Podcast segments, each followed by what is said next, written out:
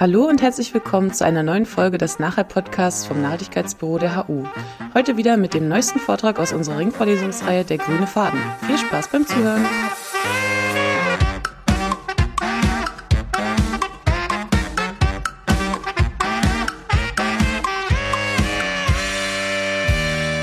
Ja, vielen Dank für die Einladung und die Einführung. Ja, imperiale Lebensweise ist der Titel meines Vortrags, imperiale Lebensweise und sozialökologische Transformation. Ich würde das ganz gerne am Beispiel der Automobilität darstellen.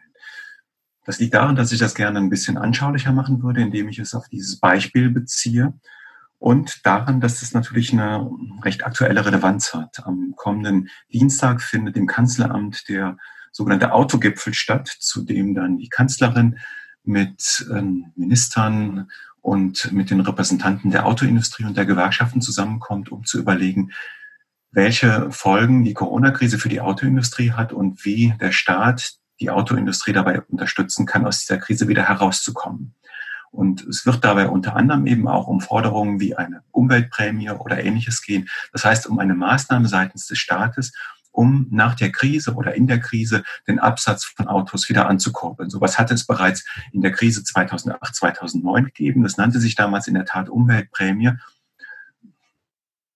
Gewöhnliche Bezeichnung, weil von dieser Umweltprämie natürlich eine ganze Reihe von Neuwagen gekauft worden sind, die ähm, Autos ersetzt haben, die zwar älter sind, aber durchaus noch gelaufen sind ja, und die nicht notwendigerweise CO2-ärmer waren, weil sie vielleicht insgesamt effizienter waren, aber eben auch größer und deshalb eben auch mehr CO2 emittiert haben. Außerdem wurde bei diesem Instrument nicht der Lebenszyklus des Automobils berücksichtigt. Es wurden einfach nur die Emissionen berücksichtigt oder in Rechnung gestellt, die beim Fahren anfallen, nicht aber bei der Produktion. Und ein Großteil der Emissionen der Automobilität fällt halt eben an, wenn diese Autos produziert werden. Ne? Insofern war das kein besonders ähm, klimafreundliches Instrument. Jetzt wird wieder darüber diskutiert. Mein Kollege Ulrich Brandt hat äh, neulich in einem Kommentar geschrieben, dass politische, schlechte politische Maßnahmen nicht dadurch besser werden, dass man sie ständig wiederholt. Und diese Gefahr droht in der Tat. Insofern gibt es einen aktuellen Anlass für meine Schwerpunktsetzung in der heutigen Vorlesung.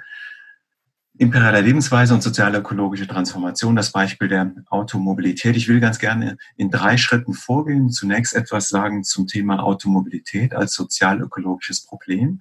Dann den Begriff der imperialen Lebensweise einführen, das Konzept der imperialen Lebensweise das ich zusammen mit Uli Brandt entwickelt hat, entwickelt habe. Jana hatte eben darauf hingewiesen, dass wir dazu ein Buch veröffentlicht haben im Jahr 2017 unter eben diesem Titel Imperiale Lebensweise zur Ausbeutung von Mensch und Natur im globalen Kapitalismus. Ich will einige Grundgedanken dieses Buches darstellen und auch nochmal auf die Automobilität, die uns in der Tat in diesem Buch als wichtiges Beispiel dient, illustrieren. Und zum Dritten will ich etwas sagen zum Thema sozial-ökologische Mobilität, es wird etwa eine halbe, eine gute halbe Stunde dauern, ähm, um äh, ja danach noch genügend Zeit zum Diskutieren zu haben. Ja, zum ersten Punkt. Automobilität als sozial-ökologisches Problem. Diese Grafik ist entnommen einem, äh, einer Veröffentlichung von Brot für die Welt, Miserio und PowerShift aus dem vergangenen Jahr zum Thema weniger Autos und mehr globale Gerechtigkeit. Die Grafik zeigt, dass der motorisierte Individualverkehr nach wie vor die dominante Form der Fortbewegung ist. Wir sehen also hier verschiedene Fortbewegungsmittel. Das, ähm, die roten unteren Säulen ist die Automobilität, der motorisierte Individualverkehr, darüber der öffentliche Straßenpersonenverkehr, darüber dann die Eisenbahn und darüber der Luftverkehr. Insgesamt kann man sehen, dass in Deutschland in den letzten 30 Jahren die Personenkilometer zugenommen haben, dass also die Verkehrsströme zugenommen haben und dass absolut gesehen auch der ähm, äh, motorisierte Individualverkehr, also die, der Autoverkehr zugenommen hat. Also es ist ein sehr dominantes Muster der Fortbewegung. Nach wie vor das, das wichtigste Muster der Fortbewegung, das in unserem Land, aber auch weltweit zu beobachten ist. Ein besonderes Phänomen im Hinblick auf die Automobilität ist der SUV-Boom. SUVs heißt ausgesprochen Sport Utility Vehicles, wir kennen sie alle, das sind diese großen panzerartigen Fahrzeuge, die ursprünglich mal für das Gelände konstruiert worden sind, die mittlerweile aber auch massenhaft in Städten gefahren werden, wo sie eigentlich gar nicht hingehören, aber wo sie eben zunehmend genutzt werden. Diese Fahrzeuge haben in den letzten Jahren einen, einen regelrechten Boom erlebt. Ich möchte den Boom illustrieren mit einem Zitat aus dem Handelsblatt vom 6. September 2019. Da schrieb das Handelsblatt, vor einigen Jahren hat die Bundesregierung das Ziel ausgegeben, bis 2020 sollten eine Million Elektroautos auf Deutschlands Straßen rollen. Das Millionenziel wird bereits in diesem Jahr, also 2019, erreicht. Allerdings nicht mit Elektroautos, von denen gibt es nur etwa 100.000 in Deutschland, sondern mit SUVs und Geländewagen, deren Anzahl in diesem Jahr erstmals die Millionengrenze überschreiten wird, und zwar nicht im Bestand, sondern allein bei den Neuzulassungen 2019. Ich denke, dieses Zitat illustriert sehr gut diesen Boom dieser Autos, von Autos, die aufgrund der Ressourcenintensität, aufgrund der vielen Ressourcen, die in ihnen verbaut sind und natürlich auch aufgrund ihres Gewichtes, dass sie notwendigerweise zu Spritfressern macht, die sehr viel CO2 emittieren, nicht besonders umweltfreundlich sind. Ich will das nochmal an einer Grafik aus einer Broschüre von Greenpeace verdeutlichen. Greenpeace hat im letzten Jahr eine Studie zu den SUVs herausgegeben. Ein dickes Problem, wie SUVs und Geländewagen das Klima und unsere Städte ruinieren. Hier wird ziemlich deutlich, wie sich dieser Boom in den letzten Jahren gestaltet hat. Die Grafik startet im Jahr 2008, endet im Jahr 2018 und während im Jahr 2008 noch die Minis und Kleinwagen und auch die Kompaktklasse führend waren, dieser Ausschlag nach oben ist ein Resultat der eingangs erwähnten Umweltprämie in der Krise 2008, 2009, die den Absatz von Autos angekurbelt hat. Während also vor allen Dingen Minis und Kleinwagen und die Kompaktklasse noch äh, führend waren, hat sich das im Laufe der letzten zehn Jahre erheblich geändert. Das heißt also, die SUVs haben einen Boom erlebt und sie sind 2000 oder etwa seit 2017, 2018 die Fahrzeuge, die in Deutschland den höchsten Anteil an den Neuzulassungen ausmachen. Das ist ein sozial- und ökologisches Problem. Das ist, wenn man so will, die Spitze des Eisbergs der, der, der Probleme, die durch die Automobilität verursacht werden.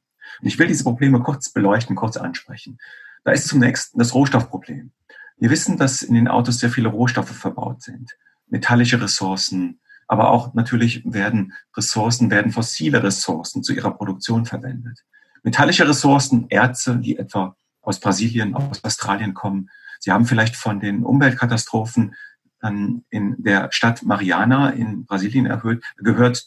Dort ist im Jahr 2016 ein, Rückhaltebecken für Schlamm aus der Erzproduktion geborsten und hat den darunterliegenden Talabschnitt, einen gesamten Flusslauf verwüstet. Sehr viele Menschen sind ums Leben gekommen. Vielen wurde aufgrund der Vergiftung der Umwelt die Existenzgrundlage entzogen. Es wurde kaum darüber gesprochen, was das mit unserer Form der Fortbewegung, also mit der Automobilität zu tun hat, obwohl es viel damit zu tun hat, weil ein Großteil der Erze, die dort abgebaut werden, auch nach Deutschland exportiert und in den Autos, die wir hier fahren, verbaut werden.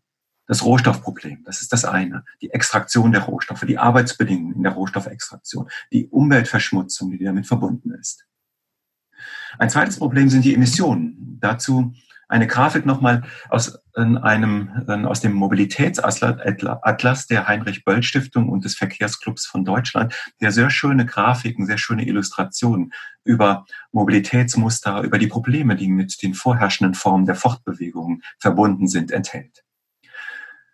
Wir sehen hier die Säulen, ähm, die anzeigen, wie sich die Emissionen aus dem Straßenverkehr, die Treibhausgasemissionen aus dem Straßenverkehr zwischen, 2000, zwischen 1990 und 2015 entwickelt haben.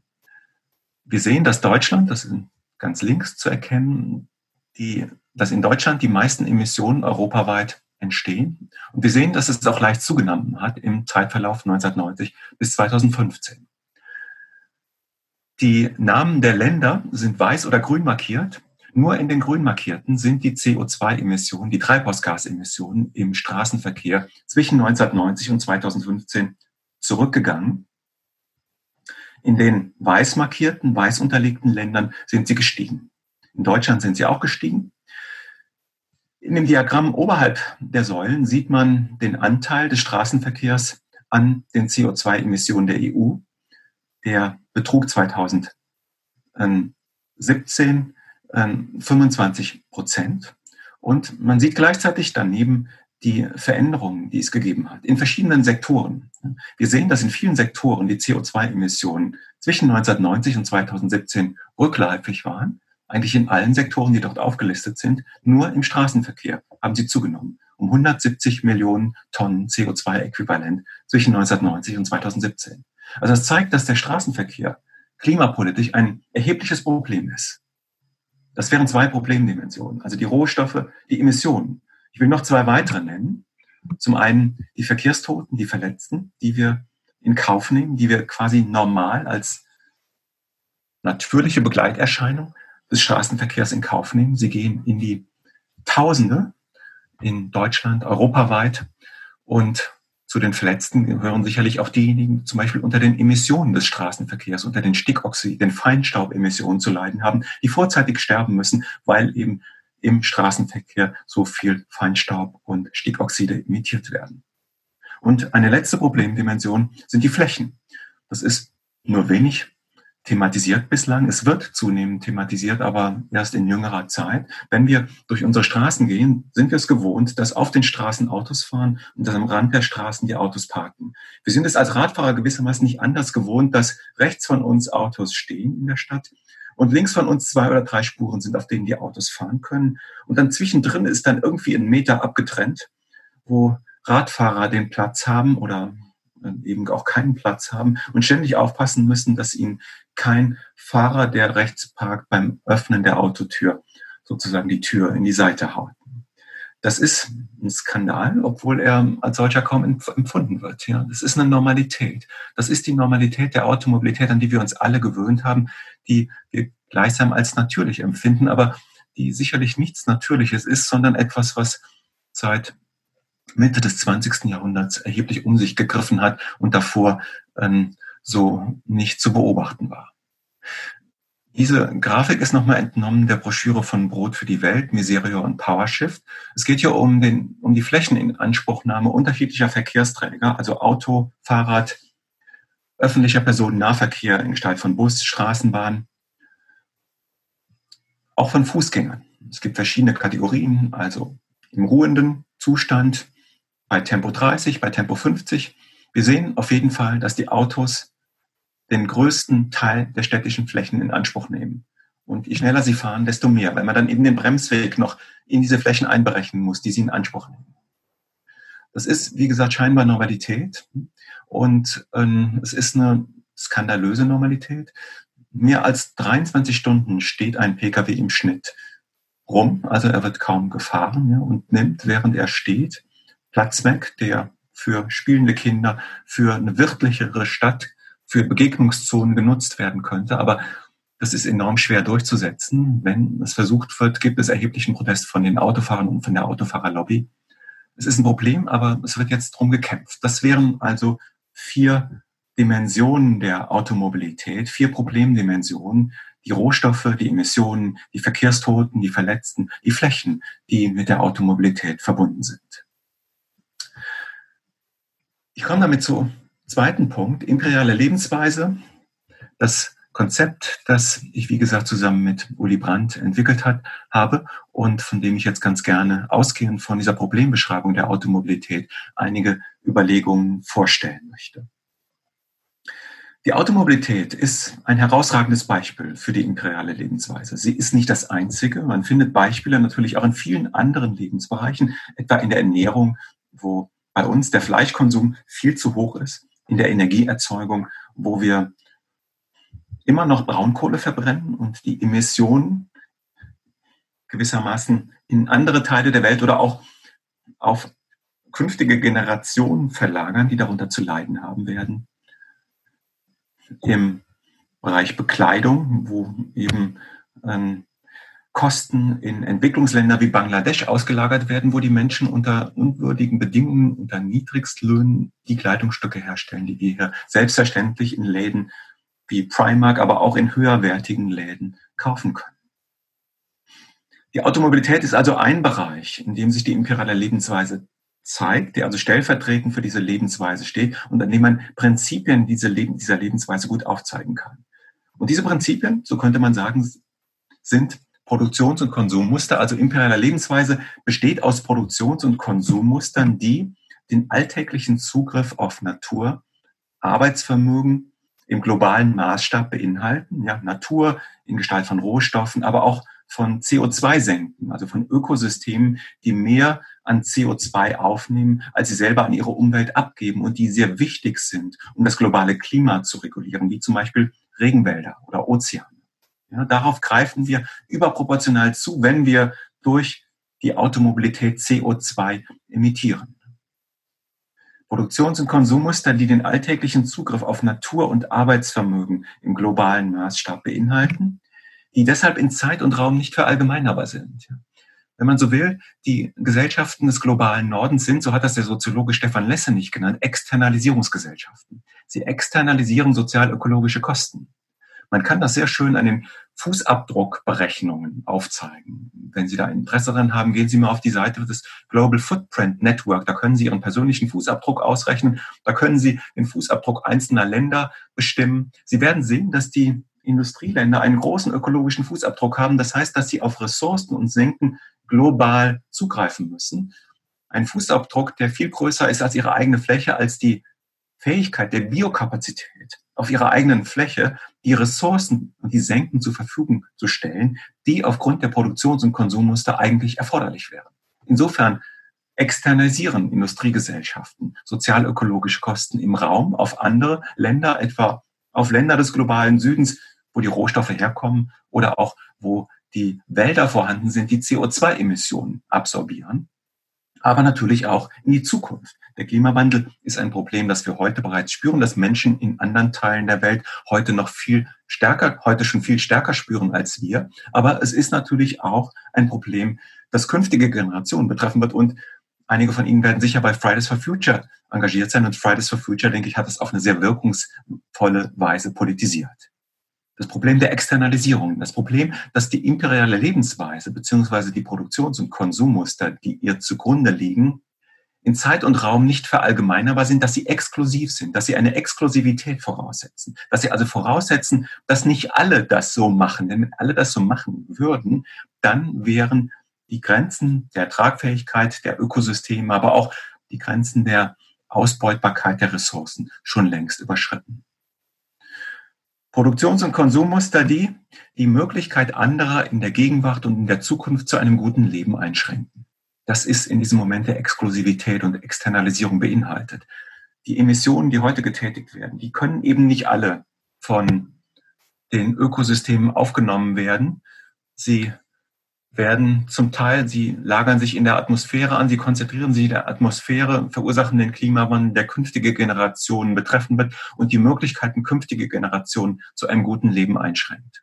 Und wenn wir heute auf die Ressourcen zugreifen oder wenn wir heute bereits Klimawandelsphänomene verursachen, die Menschen in anderen Ländern beeinträchtigen, dann werden auch damit deren Chancen für ein gutes Leben bereits heute, also andernorts, untergraben.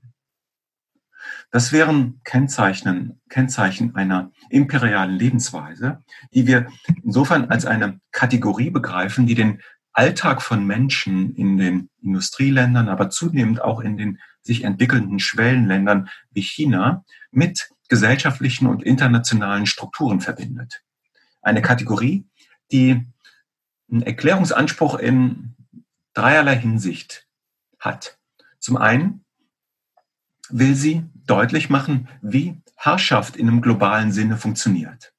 Wir sprechen von imperial, wir sprechen nicht von imperialistisch. Das heißt aber nicht, dass wir nicht davon ausgehen, dass so etwas wie Imperialismus nicht existieren würde. Wir würden nicht sagen, dass der Imperialismus nur eine historische Epoche in der Entwicklung des Kapitalismus war, die etwa das letzte Drittel des 19. Jahrhunderts bis zum Ersten Weltkrieg geprägt hat. Unsere These wäre, dass der Imperialismus ein Strukturmerkmal kapitalistischer Vergesellschaftung ist. Das heißt also, dass kapitalistische Gesellschaften, dass entwickelte kapitalistische Gesellschaften systematisch auf ein Außen zugreifen müssen, um sozusagen ökonomische Krisen etwa zu verlagern, aber eben auch, um sozial-ökologische Kosten verlagern zu können, weil sie sie nicht selbst tragen können und um auf bestimmte Ressourcen zugreifen zu können. Wenn man also Imperialismus abstrakt als eine Form der Herrschaft begreift, in der bestimmte Länder, Gesellschaften über ihre Grenzen hinaus andere Länder und Gesellschaften beeinflussen bzw. dominieren, dann ist die Weltordnung, mit der wir bis heute, mit der wir heute konfrontiert sind, imperialistisch. Das ist eine imperialistische Weltordnung und ähm, der globale Norden, die Akteure des globalen Nordens sind die Akteure dieses Imperialismus. Wir gehen also davon aus, dass wir in einer herrschaftsförmigen Weltordnung leben und was uns nun interessiert, und deswegen sprechen wir von imperial, ist, wie diese Weltordnung trotz ihrer Herrschaftsförmigkeit mehr oder weniger funktioniert. Und hier kommt die imperiale Lebensweise ins Spiel. Wir würden sagen, diese Weltordnung funktioniert trotz ihrer Herrschaftsförmigkeit, trotz der Gewalt, trotz des Leids, das mit ihr verbunden ist. Auch deshalb, weil ihre Herrschaftsförmigkeit, ihre Gewaltförmigkeit in unzähligen Akten des Konsumierens und Produzierens zum Verschwinden gebracht wird. Wir sehen den Autos, die wir fahren, nicht an, unter welchen Bedingungen die Ressourcen extrahiert worden sind, die in ihnen verbaut sind. Wir sehen dem Fleisch, das wir im Supermarkt kaufen, nicht das Leid der Tiere, nicht die CO2-Emissionen in der Fleischproduktion. Wir sehen ihnen nicht die Arbeitsbedingungen in der Fleischproduktion an. In den Autohäusern, in den Supermärkten werden ganz andere Eigenschaften der Produkte hervorgehoben. Kraft, Schnelligkeit, Autonomie. Das ist das, was uns zum Kaufen anreizen soll. Ja, auf diese Art und Weise werden gewissermaßen die herrschaftsförmigen Entstehungsbedingungen und auch die herrschaftsförmigen Folgen des Konsums dieser Produkte zum Verschwinden gebracht. Herrschaft wird normalisiert, sie wird unsichtbar gemacht. Die Folgen der die Folgen von Herrschaft werden durch Externalisierung aus unserem Blickfeld verdrängt. Insofern wird Herrschaft normalisiert. So ließe sich etwa der gesellschaftliche Alltag bei uns mit den gesellschaftlichen und internationalen Strukturen verbinden über die Kategorie der imperialen Lebensweise. Imperialen Lebensweise. Die imperiale Lebensweise, wenn man so will, normalisiert den Imperialismus. Sie macht seine Herrschafts- und Gewaltförmigkeit unsichtbar, indem sie ihre Folgen externalisiert. Das wäre also ein Erklärungsanspruch, der mit dieser Kategorie verbunden ist. Ferner wollen wir versuchen zu begreifen, wie sozialökologisch zerstörerische Praktiken sich gerade auch in Zeiten der Krise festigen, vertiefen, auf jeden Fall fortdauern. Und wie sich dadurch die ökologische Krise zuspitzt. Ich will das nochmal am Beispiel der Automobilität, beziehungsweise konkret am Beispiel der SUVs verdeutlichen. Dieses Ding hier ist ein SUV von Tesla. Tesla, das werden Sie wissen, ist ein Elektroauto, also ein Elektroautohersteller, der jetzt auch eben im Süden Berlins ein, ein ja, sehr stark willkommen geheißenes ein, ein Werk baut. Ich weiß nicht, ob diese Dinger da produziert werden, also diese, äh, dieses panzerartige Gefährt, das Sie jetzt hier auf der Folie sehen. Das ist zumindest das SUV von Tesla, das im letzten Jahr vorgestellt wurde. Und ja, ähm, kurz nach der Vorstellung habe ich mit einer Kollegin gesprochen und die erzählte von einem äh, Twitter-Eintrag, den sie gelesen hätte, nachdem dieses Auto präsentiert worden war. Ähm, und dieser Twitter-Eintrag lautete, warum erschießen wir Radfahrer und Fußgänger eigentlich nicht sofort? Dann könnten wir uns diese Autos sparen. Das ist zynisch, klar, aber wenn man sich das Äußere dieses Autos anguckt, dann könnte man denken, ja, genau das ist das Zweck, der Zweck dieser Autos. Das ist der Zweck, das sind Kampffahrzeuge, ne, die die Insassen auf bestimmte Situationen der Gefahr vorbereiten und sie vor diesen Situationen schützen. Und das ist, glaube ich, durchaus gewollt. Ich hatte eben diese Grafik gezeigt, in dem der Anstieg der SUV-Nachfrage in äh, den Jahren 2008 bis 2018 zu sehen ist. Wenn man sich jetzt mal diese Periode vor Augen führt, dann fällt auf, dass dieser Anstieg begann in einer Zeit, in der der Klimawandel eine relativ starke Stellung im öffentlichen Diskurs einnahm. Im Jahr 2006 hat der britische Ökonom Nicholas Stern einen Report über die ökonomischen Kosten des Klimawandels vorgelegt. Im Jahr 2007 hat der IPCC, also Intergovernmental Panel on Climate Change, seinen vierten Sachstandsbericht vorgelegt. Beide Berichte haben die Dringlichkeit des Klimawandels und die dringende Notwendigkeit, Maßnahmen gegen ihn zu ergreifen, untermauert. Im Jahr 2007 fand zudem der G8-Gipfel, damals also noch G8 heute ohne Russland, G7-Gipfel, der G8-Gipfel in Heiligendamm in Mecklenburg-Vorpommern statt.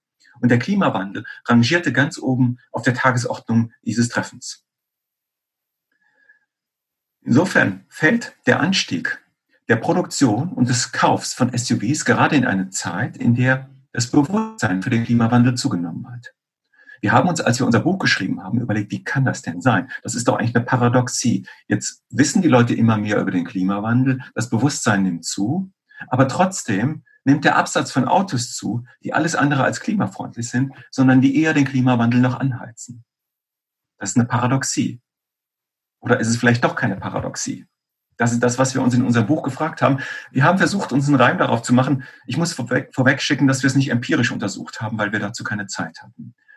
Aber wir haben eine These entwickelt, die man mal empirisch untersuchen könnte. Und unsere These wäre, dass man ein SUV-Fahren als eine, und darauf deutet auch das Outfit dieses Tesla-SUVs hin, als eine individuelle Strategie der Krisenanpassung begreifen kann.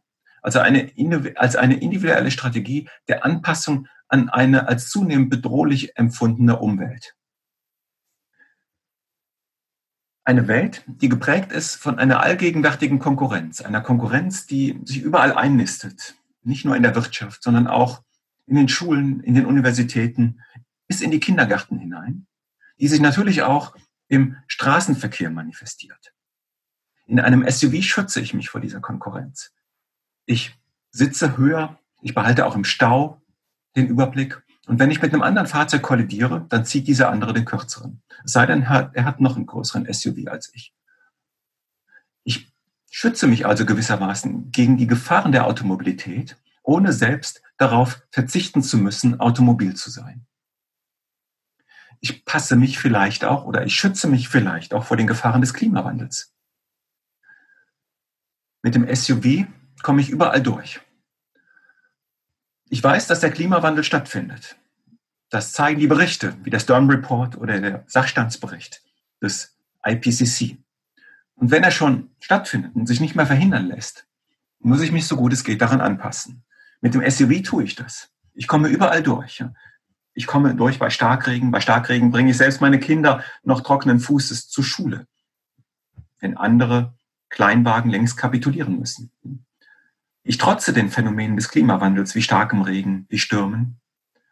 Das heißt also, ich wappne mich dagegen. Ich wappne mich nicht nur gegen die Gefahren des Straßenverkehrs, ich wappne mich auch gegen die zunehmende Bedrohung eines nicht mehr abwendbaren Klimawandels. Ich passe mich individuell in einem konkurrenzorientierten Umfeld daran an. Das wäre unsere These. Das Paradoxe ist natürlich, dass man durch diese Form des Anpassens, des sich Anpassens, durch diese Form des SUV-Fahrens, das Phänomen, an das man sich anzupassen vorgibt, verstärkt. Also die Gefahr schwerer Unfälle, den Ressourcenverbrauch, die CO2-Emissionen und damit den Klimawandel. Aber es ist etwas, was zunehmend praktiziert wird und was von den Autokonzernen angeheizt wird, weil diese Dinger verkaufen sich enorm gut, wie man sehen kann. Und die Autokonzerne setzen wahnsinnig darauf. Das wäre so eine der Paradoxien, die man versuchen könnte mit der, oder die wir versuchen mit dem Konzept der imperialen Lebensweise zu erklären. Also die Vertiefung, die Verfestigung von ökologisch und sozial zutiefst zerstörerischen Produktions- und Konsummustern in Zeiten einer ökologischen Krise. Und damit natürlich auch eine Zuspitzung dieser Krise. Denn dieses Phänomen des SUV-Fahrens ist nicht nur ein deutsches oder europäisches oder nordamerikanisches Phänomen, sondern es ist ein weltweites Phänomen, das sich mittlerweile in sehr vielen Ländern zeigt. Insgesamt kann man sagen, dass sich die imperiale Lebensweise zunehmend in andere Länder ausbreitet. Und das will ich gerne an dieser Grafik aufzeigen. Diese Grafik zeigt die Gesamt- und die Pro-Kopf-Emissionen von CO2 in den USA und China. Ist schon ein bisschen älter, ja, von 2014, aber die Tendenz, die ist nach wie vor gültig. Und ähm, die Grafik zeigt halt sehr schön ähm, die Problematik, die damit verbunden ist, die Entwicklungen, die stattfinden, aber auch die Relativierung, die man an diesen Entwicklungen vornehmen muss. Zunächst schauen wir uns die durchgezogenen Linien an. Die gelbe steht für China, die blaue für die USA. Wir sehen, dass die gelbe Linie die blaue etwa im Jahr 2005 kreuzt. Das bedeutet, seit 2005 wird auf dem Territorium Chinas mehr CO2 ausgestoßen als auf dem Territorium der USA. Die China hat also die USA als größten Emittenten von CO2 abgelöst. Man muss diesen Befund in dreierlei Hinsicht relativieren. Und zwei Relativierungen sind bereits in dieser Grafik enthalten. Die erste Relativierung zeigt sich an der gestrichelten Linie. Die gestrichelte Linie, die äh, unterscheidet sich von der durchgezogenen dadurch, dass sie nicht die aggregierten Emissionen auf einem Territorium, sondern die Pro-Kopf-Emissionen zeigt. Also die Emissionen im Verhältnis zur Bevölkerungszahl. Und da zeigt sich, dass die chinesischen Pro-Kopf-Emissionen nach wie vor deutlich geringer sind als die in den USA, auch noch als die in Europa. Die sind gestiegen mittlerweile, das ist richtig, aber sie sind nach wie vor unter denen in den USA. Und die zweite Relativierung ist eine historische. Wir sehen, dass China im Jahr 1971, also zu dem Zeitpunkt, wo die ähm, äh, den, zu dem Zeitpunkt des Beginns dieses Schaubilds deutlich unter den USA lag, also sowohl was die aggregierten als auch was die Pro-Kopf-Emissionen angeht, dann könnte man sagen, dass der globale Norden eine gewisse historische Schuld mit sich herumschleppt. Im globalen Norden wird seit 200 Jahren, also seit der Beginn der Entwicklung des Kapitalismus, CO2 emittiert und zwar in einem großen Maße, in einem großen, in einem so großen Maße, dass der Klimawandel, mit dem wir heute konfrontiert sind, vor allen Dingen eben auf die CO2-Emissionen des globalen Nordens zurückzuführen ist.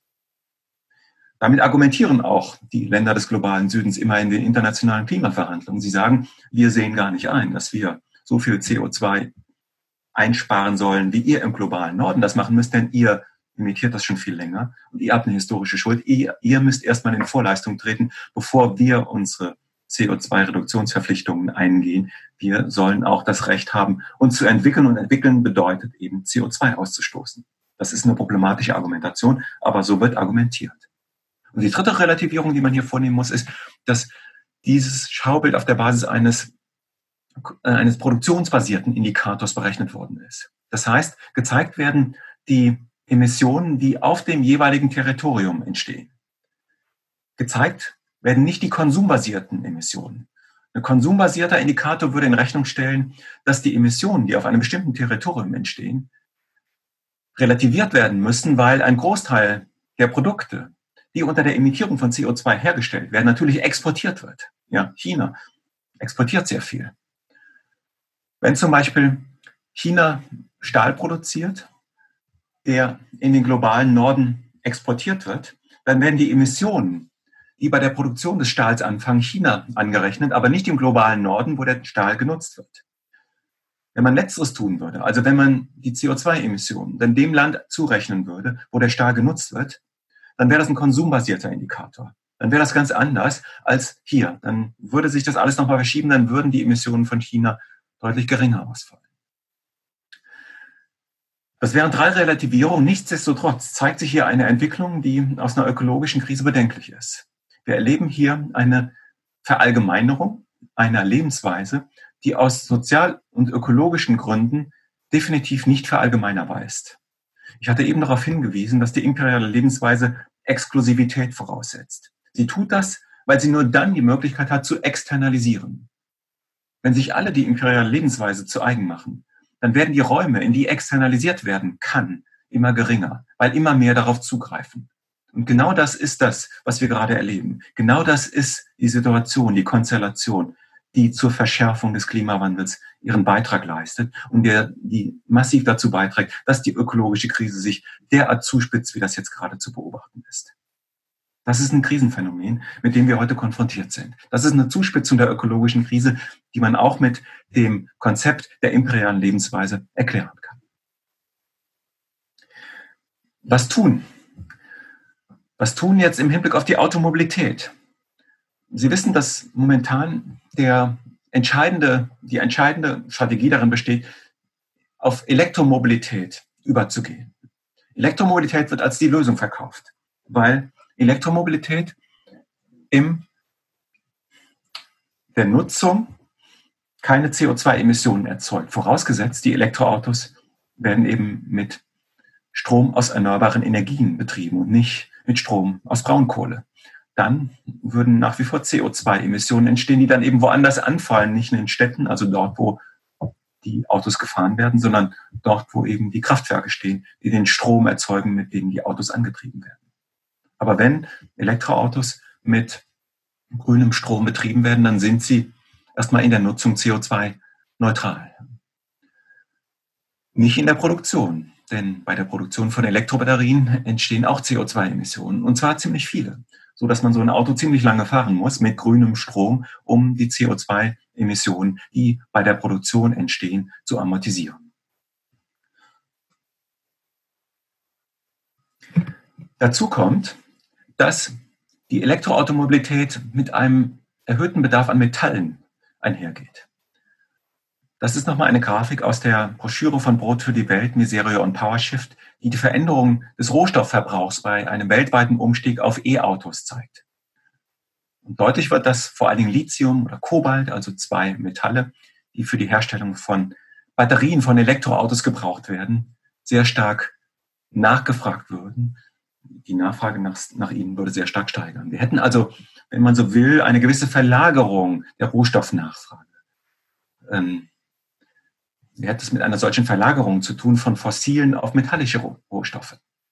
Es wäre also in keinster Weise so, dass die Elektromobilität, wenn sie denn nun gewissermaßen eins zu eins an die Stelle der fossilen Automobilität tritt, die Rohstoffproblematik ohne weiteres lösen würde, Sie würde sich eher verlagern. Die Externalisierung würde sich von fossilen auf metallische Rohstoffe verlagern. Fossile Rohstoffe würden, siehe die Produktion von Elektrobatterien, nach wie vor eine wichtige Rolle spielen. Insofern wäre die Elektromobilität zwar eine Antriebswende, ja, aber sie wäre, wenn man davon ausgeht, dass man die Elektromobilität eins zu eins anstelle der fossilen Automobilität setzen kann, eine Sackgasse. Was wäre also, und damit komme ich zu meinem dritten und letzten Punkt, eine sozial-ökologische Mobilität, die auch, zumindest in diesem zentralen Bereich, in dem es in den letzten Jahren kaum etwas getan hat, in dem die CO2-Emissionen eben nicht reduziert worden sind, in dem der CO2, der Ressourcenverbrauch nach wie vor enorm hoch sind, was wäre eine Maßnahme in einem zentralen Bereich des Alltags, die der imperialen Lebensweise entgegenwirken würde? Was wäre eine sozial-ökologische Form der Mobilität? Ich will drei Prinzipien einer Mobilitätswende nennen. Eine Mobilitätswende. Ich spreche hier bewusst von einer Mobilitätswende und meine damit eine Veränderung in der Mobilität, die deutlich über einen bloßen Austausch des Antriebs hinausgeht. Und das erste Prinzip wäre, es kommt zunächst darauf an, Verkehr zu vermeiden. Das haben diejenigen, die von Elektroautomobilität sprechen, eigentlich überhaupt nicht im Blick. Die gehen aus von bestimmten Verkehrsströmen und es geht darum, die eben ökologisch zu modernisieren, indem man sie von der fossilen auf die elektrische Automobilität umstellt.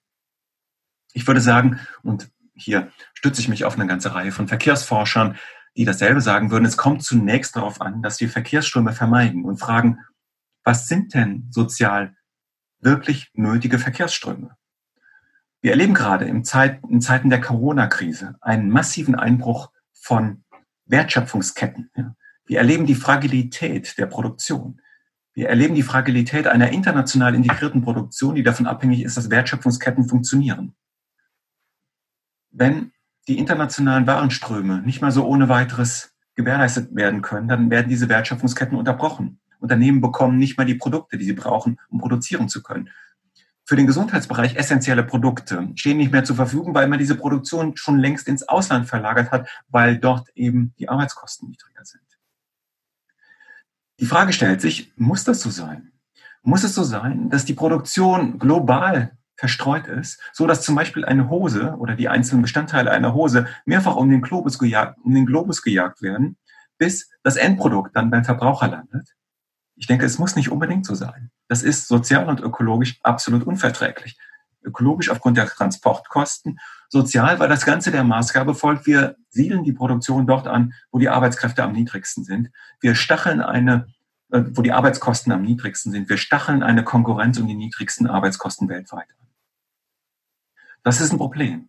Und wenn man daran ansetzt, dann könnte man in der Tat eine Reihe von Verkehrsströmen sowohl im Hinblick auf Güter als auch im Hinblick auf den Personenverkehr vermeiden.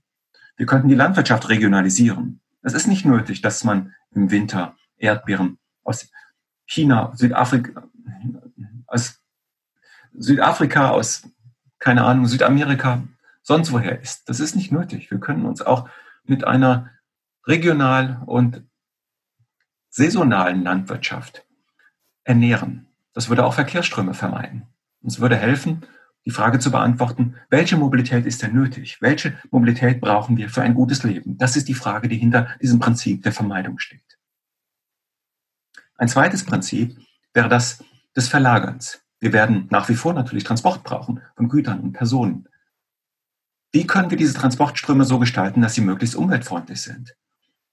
Wir müssten sie von der Straße auf die Schiene verlagern, denn auf der Schiene gibt es mehr Möglichkeiten, eben umweltfreundlich zu transportieren. Ein Großteil des Verkehrs, der heute auf der Straße abgewickelt wird, könnte auf die Schiene, auf die Schiene verlagert werden, mit der Konsequenz, dass dadurch Ressourcen und Emissionen eingespart werden. Ein drittes Prinzip wäre verbessern. Die Transportmittel, die wir brauchen, sollten ökologisch modernisiert werden. Sie sollten möglichst effizient gestaltet werden. Sie sollten so gestaltet werden, dass sie möglichst wenig Ressourcen verbrauchen und möglichst viel Emissionen einsparen. Das wären die drei Prinzipien einer Mobilitätswende. Prinzipien, die so, zumindest was die ersten beiden angeht, in der Antriebswende in Richtung Elektroautomobilität kaum diskutiert werden. Vermeiden, verlagern, verbessern. Und zum Abschluss zwei Ansatzpunkte, die ich sehe, um eben das zu erreichen.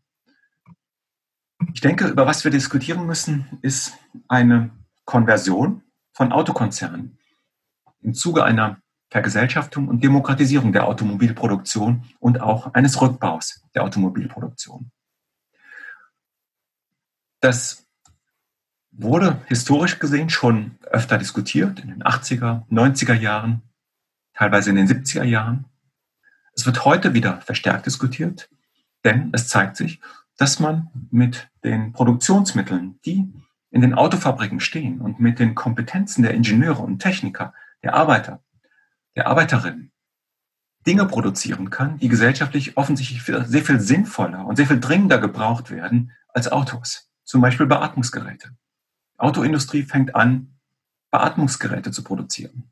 Automobilzulieferer produzieren Atemschutzmasken. Das ist das, was man unter Konversion versteht. Also ich stelle eine Produktion von einem gesellschaftlich und ökologisch schädlichen Produkt auf gesellschaftlich und ökologisch sinnvolle Produkte um. Das geht nicht so ohne weiteres. Das machen die Konzerne nicht von sich aus. Solange die SUVs verkaufen können und solange die mit dem Verkauf von SUVs viel Geld verdienen, werden die natürlich SUVs verkaufen. Das heißt, es bedarf einen gesellschaftlichen Eingriff. Und dieser gesellschaftliche Eingriff, der findet jetzt in der Krise massiv statt. Das hätte vor zwei Monaten noch niemand für möglich gehalten, dass ein solcher Eingriff möglich ist und das offensichtlich orientiert an politischen und gesellschaftlichen Vorgaben eine Produktion funktionieren kann. Das ist eine tolle Erfahrung. Ich glaube, die sollten wir nutzen für die Zeit post-Corona, für die Zeit, die wir jetzt vorbereiten müssen für die wirtschaftliche Entwicklung, für die Art und Weise, wie wir das Wirtschaftssystem gestalten, wenn wir aus dieser Krise herauskommen wollen und wie es nach dieser Krise aussehen soll. Das bedeutet eben auch, man darf den Autokonzernen nicht mehr einfach nur die Hoheit darüber überlassen, was produziert wird. Wir brauchen eine Vergesellschaftung, wir brauchen eine Demokratisierung. Wir müssen die Entscheidungen, die in wichtigen Schlüsselindustrien getroffen werden, demokratisieren. Jetzt werden Sie vielleicht sagen, das ist ja jetzt ein Eingriff in die unternehmerische Freiheit. Ja, das ist es, in der Tat. Ja. Es wäre eine andere Form von Demokratie, als wir sie jetzt haben. Es wäre eine Form von Demokratie, die deutlich über die liberale Demokratie, in der wir heute leben, hinausgeht. Die liberale Demokratie ist eine Form der Demokratie, die sicherlich eine Errungenschaft stattfindet, das will ich überhaupt nicht bezweifeln. Es ist eine Errungenschaft der bürgerlichen Revolution. Die Demokratie wird in der liberalen Demokratie auf die politische Sphäre festgelegt. Die politische Sphäre ist demokratisiert. Der Vorstandsvorsitzende von Daimler-Benz hat bei Wahlen das gleiche Stimmrecht wie Sie und ich. Ökonomische Macht ist bei Wahlen nicht ausschlaggebend. Wir haben dasselbe Stimmrecht. Natürlich hat der Vorstandsvorsitzende noch mal ganz andere Möglichkeiten, seinen Einfluss zu artikulieren jenseits von Wahlen. Und das ist ein Problem. Dieses Problem könnte eingedämmt werden, wenn eben auch die Wirtschaft demokratisiert würde. Die liberale Demokratie zeichnet sich dadurch aus, dass sie die politische Sphäre demokratisiert, aber die wirtschaftliche Sphäre systematisch von demokratischen Entscheidungsfindungsprozessen abschottet.